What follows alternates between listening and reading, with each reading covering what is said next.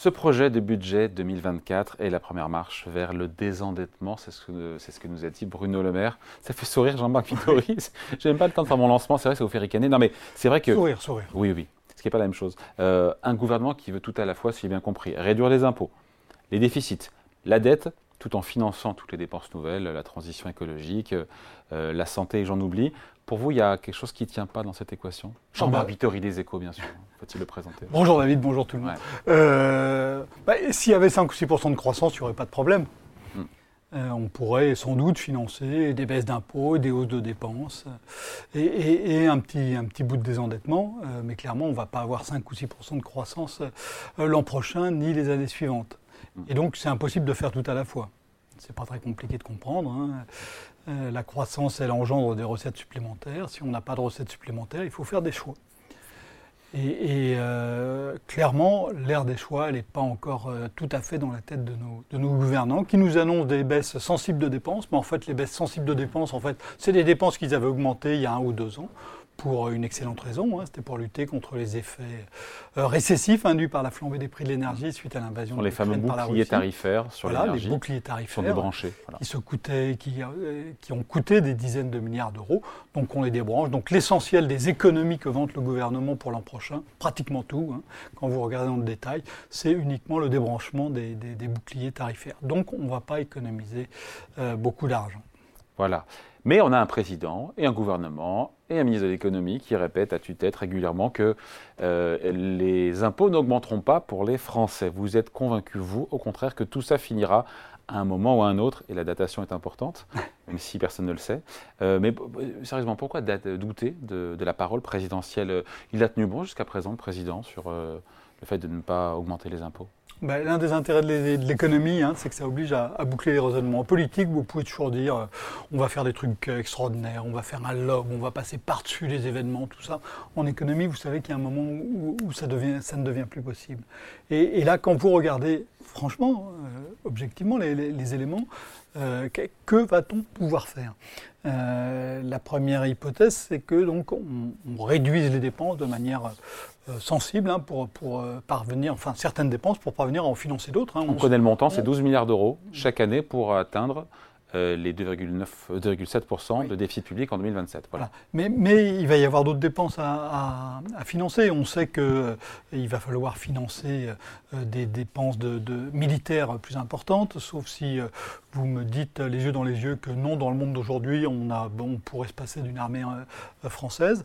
On sait aussi qu'il va falloir dépenser beaucoup plus pour la transition énergétique cette année. et écologique. Ça commence, mais c'est epsilonesque par rapport à ce qu'il va falloir faire. Hein. Vous avez vu dans le, dans le rapport Mafouz-Pisani-Ferry, qui a été publié il y a, il y a, quelques mois, euh, il y a un ordre de grandeur qui est tout à fait clair. Hein. il faut 60 à 70 milliards d'euros de dépenses supplémentaires. Par an Par an. Pas public. Par an. Et en gros, la moitié de public. Ça, voilà. En très gros. Bah, vous Donc une trentaine de... 60 à 70 par deux, bah, on, ça, fait, aujourd'hui ça, fait une bonne trentaine de milliards de dépenses supplémentaires. Qui ah, supplémentaires. supplémentaires. Là, on a fait 7 milliards. Ben oui, voilà. 7, euh, euh, pour 2024. 7 par rapport à 30, ça fait le quart de ce qu'il va falloir faire. Donc il va encore falloir faire les trois quarts, trois fois ce qui est prévu pour l'an prochain. Euh, dans, dans, dans, les prochaines années, il faudrait le faire dès maintenant si on voulait tenir l'objectif qu'on s'est assigné. Donc plus de dépenses publiques de prévues. Donc plus de dépenses publiques est-ce qu'on va faire plus de dettes? Euh, il faut voir que la position de, la France en matière de dette hein, s'est dégradée de manière tout à fait substantielle. Je ne parle pas dans l'absolu, je regarde par rapport à nos voisins, hein, aux, autres pays européens. et pas seulement l'Allemagne qui est le meilleur élève. Et, pas seulement l'Allemagne. Il y a 10 ans, il y avait 7 pays qui avaient une dette publique hein, rapportée au PIB supérieure à celle de, la France. Euh, aujourd'hui, ben, il n'en reste plus que deux, hmm. l'Italie et la Grèce. Pourquoi? Ben, Parce que les autres ont fait des efforts que nous n'avons pas faits. Est-ce qu'on va pouvoir continuer à emprunter euh, sans problème sur les marchés financiers? Tant qu'on restera dans la roue, sous le parapluie allemand tant, que les investisseurs continueront de croire que la France et l'Allemagne en a un petit peu moins bien, euh, il y aura ça pas de problème. Durer, hein. Ça peut durer. Ça peut durer, mais l'expérience prouve aussi que quand ça change, ça change très brutalement. Quand vous regardez ce qui s'est passé pour la Grèce en 2010, hein, suite à l'annonce de, euh, d'un déficit budgétaire qui était en réalité euh, sensiblement plus fort que ce qui avait été euh, annoncé. Hein. C'est ça qui a provoqué la, crise grecque. Quand les investisseurs, des comptes étaient maquillés aussi. Hein. Oui, oui, oui, mais quand les investisseurs, on peut, soutenir que sur un certain nombre de points en France, les comptes sont maquillés, pas à la grecque, mais qu'on a, on a même un certain nombre de, de, cache-misère hein, dans la façon de présenter les comptes, malgré tous les instances de, toutes les instances de, vigilance. Donc revenons à la Grèce.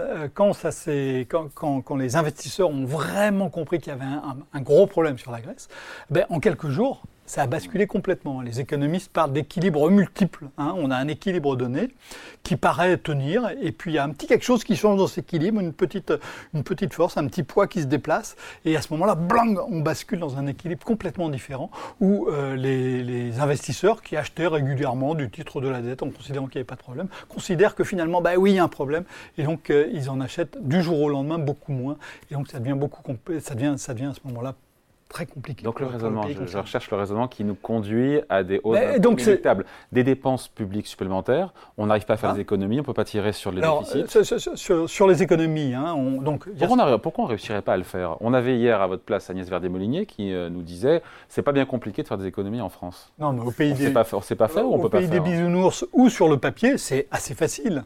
Dans la pratique, c'est extrêmement compliqué. Euh, parce que. Alors, on on veut pas, on ne sait pas. alors, d'abord, on a une mécanique parlementaire qui est inadaptée. Dans les pays, euh, dans les autres grandes démocraties, on a un parlement qui a les moyens d'évaluer sérieusement euh, les, les, les, comptes publics. En France, c'est très limité. Il n'y a pas d'expertise propre, ni à l'Assemblée nationale, ni au Sénat. donc, je vous rappelle que l'Assemblée nationale, hein, elle a été, enfin, la, Chambre des députés, elle a été créée au départ, hein, il y a plusieurs siècles, pour contrôler les comptes du roi. Hein. Donc c'est vraiment dans, dans, dans, dans les gènes, dans les gènes du système législatif que de contrôler euh, les comptes publics. Mais pour contrôler les comptes publics, il faut avoir des moyens. Vous voyez que même les députés, quand ils essaient d'avoir des chiffres à Bercy, on commence à, on leur, la première chose qu'on leur dit, oh, c'est trop compliqué à voir, on ne peut pas vous donner ces chiffres, on leur sort pas la, on leur sert pas l'argument de la confidentialité, mais on n'en est pas loin parfois. Et donc les députés ne peuvent pas travailler, ne peuvent pas expertiser sérieusement euh, euh, la dépense publique. C'est le premier point. Mais le deuxième, je pense aussi il y a des choses qui sont beaucoup plus euh, profondes. On a une dépense publique qui est, très élevée euh, en France parce qu'on a un système qui est très compliqué, avec beaucoup d'étages, et donc c'est compliqué de de, de, de, tout remettre à plat. voilà, de, mieux organiser euh, les choses. On a aussi fait le choix d'avoir des dépenses sociales euh, hmm. euh, publiques qui sont extrêmement souhaitées par les Français, extrêmement importantes. C'est un choix, c'est un choix collectif. Hein. Je pense que c'est pas quelques quelques gouvernants qui ont décidé ça dans un coin, le Conseil national de la résistance qui a décrété ça. Je pense que ça correspond à des préférences collectives très très fortes des Français. Donc ça c'est très difficile d'expliquer aux Français qu'ils ont des préférences collectives et qu'on en a tenu compte et qu'on ne va plus en, tenir compte. Moi, je pense qu'au-delà de ça, il y a des raisons qui sont plus, plus profondes. Je pense que l'État en France joue une place dans l'identité nationale euh, qu'il ne joue pas dans les autres pays. Euh, L'Allemagne s'est construite autour de l'idée de nation, par exemple. Euh, L'Angleterre, elle a encore une autre histoire, enfin le Royaume-Uni et l'Italie ont d'autres histoires de constitution de l'identité nationale.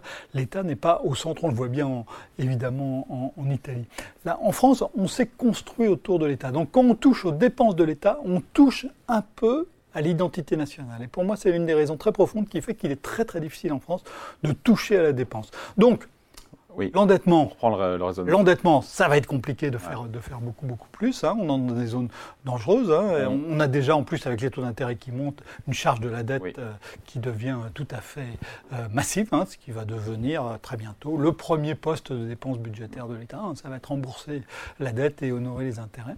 Donc la dette, il va falloir tout de même qu'on se calme un petit peu. Les dépenses, on ne va pas réussir à les baisser dans leur ensemble et certaines vont devoir être augmentées. et on n'a pas de croissance. Et donc, comment est-ce qu'on va financer tout ça? Euh, Je n'ai jamais entendu ni le président de la République, ni sa première ministre, ni le ministre de l'économie raisonner simplement en mettant les différents moyens de financer euh, les, dépenses, euh, les, dépenses publiques. Et, quand on essaie de boucler le raisonnement, ben on se rend compte qu'il y a un seul levier possible, qui est l'augmentation d'impôts. Alors, il y, a une, résistance très forte, on pourrait presque dire héroïque, hein, acharnée, dos au mur du, gouvernement, en particulier de, Bruno Le Maire. Certains pourront qualifier cette posture de, courageuse en disant on n'augmentera pas les impôts, parce que quand on va à l'Assemblée nationale, hein, chaque matin, il y a un député qui a une idée d'un nouveau, d'une nouvelle taxe, d'un nouvel impôt, d'une nouvelle redevance à, l'Assemblée nationale. Ils sont très très allants sur la question.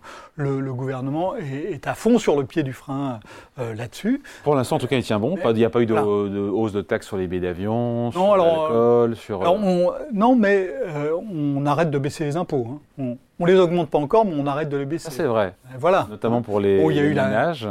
pour, les ménages si possible. Voilà, pour, euh, pour la réduction d'impôts qui doit cibler en principe les, classes moyennes, pour les ménages et pour les entreprises, hein, la CVAE, la cotisation sur la valeur ajoutée des entreprises, qui est l'un des innombrables impôts euh, que, payent les sociétés. Et eh ben ça, ça devait être supprimé euh, dès l'an prochain. Ça sera étalé. Et, ben, ça sera étalé. Donc le virage fiscal. Horizon 2027. Donc on n'augmente pas encore les impôts, mais déjà on arrête. donc il y a une inflexion. On, arrête de les baisser. Il faut. C'est un signal faible dont on ne peut pas ne, ne pas tenir compte. Et donc on peut dater ça, au moment auquel le, président sera au pied du mur et bah, devra... Non, ça c'est quand il aura, il aura vraiment... Attends, j'ai une solution. Non, non, il y a une solution. Ah, il peut s'asseoir sur euh, ses engagements présidentiels, enfin, vis-à-vis de nos partenaires européens, de respecter cette trajectoire et de finalement ne pas passer sous les 3% d'ici 2027. Ça, c'est une solution qui boucle l'équation. Mais à ce moment-là, ça veut, ça veut dire plus de dettes. Ah on revient toujours à la question de la dette à ce moment-là. Hein. je suis désolé, hein, il y a, euh, augmenter la dette, baisser la dépense publique, euh, augmenter les impôts, fabriquer plus de croissance.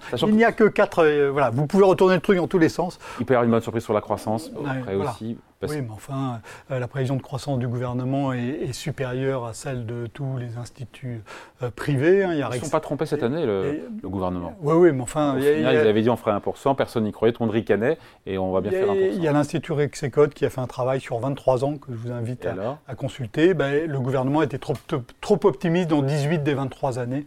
Donc euh, en, moyenne, en moyenne, le gouvernement est trop optimiste sur, pour la prévision de croissance. les hausses d'impôts alors? Alors ça, je, je ne sais pas. Je ne sais pas, moi ça me paraît inéluctable, mais je ne sais pas quand.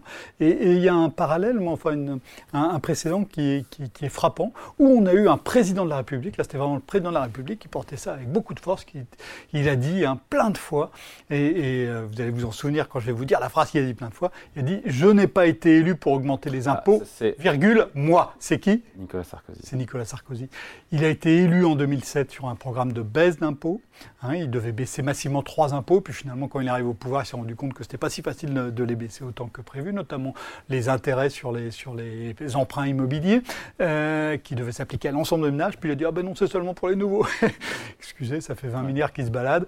Euh, bon, euh, il s'est rendu compte que c'était pas si facile, mais ensuite, donc, 2008, la grande crise financière, les comptes publics qui partent dans le décor, c'est normal quand il y a une crise. 2009, euh, euh, euh, la, récession. ensuite.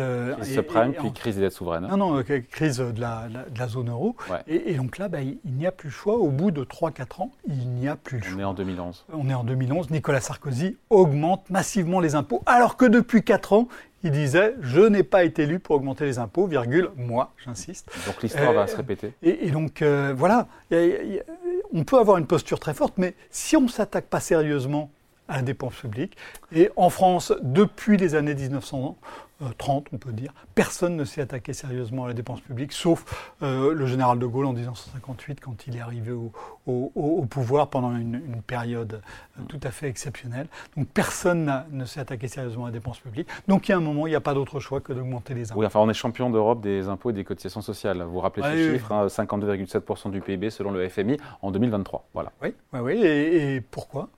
Encore une fois, parce que ça correspond à des choix collectifs, ça correspond à des préférences des Français, et ça correspond aussi à une manière de gouverner, un système politique euh, qui, qui ne qui peut très difficilement euh, agir autrement. Donc c'est inéluctable, mais on ne sait pas quand, et puis on ne sait pas qui va payer l'addition. Vous savez, il y a un vieil adage des économistes hein, qui est say what, say when, but never say both. Hein. dites quoi, dites quand, mais ne dites jamais les deux. Uh-huh. Donc dites quoi, il va y avoir des hausses d'impôts. Dites quand, je ne sais pas encore. Euh, et ensuite, évidemment, il y a la question du, du, partage de, ces, de ces impôts.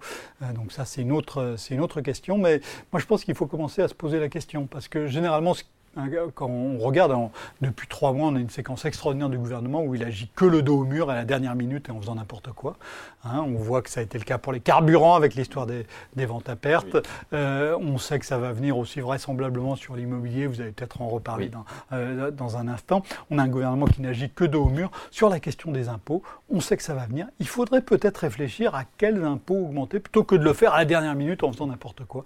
Euh, de se dire, ben voilà, il, faut, il va falloir repenser la, fiscalité en France, ben, il n'est peut-être pas trop tôt pour, pour commencer à le faire, pour commencer à en débattre, parce que la fiscalité, c'est quelque chose d'éminemment politique, donc ça doit être débattu, ça doit être débattu dans le pays. Ça veut dire se déduire, ça veut dire revenir sur une parole aussi, c'est là où c'est compliqué. Eh oui, oui c'est compliqué, mais, mais encore une fois, je pense que le, le, test de la réalité sera euh, inévitable.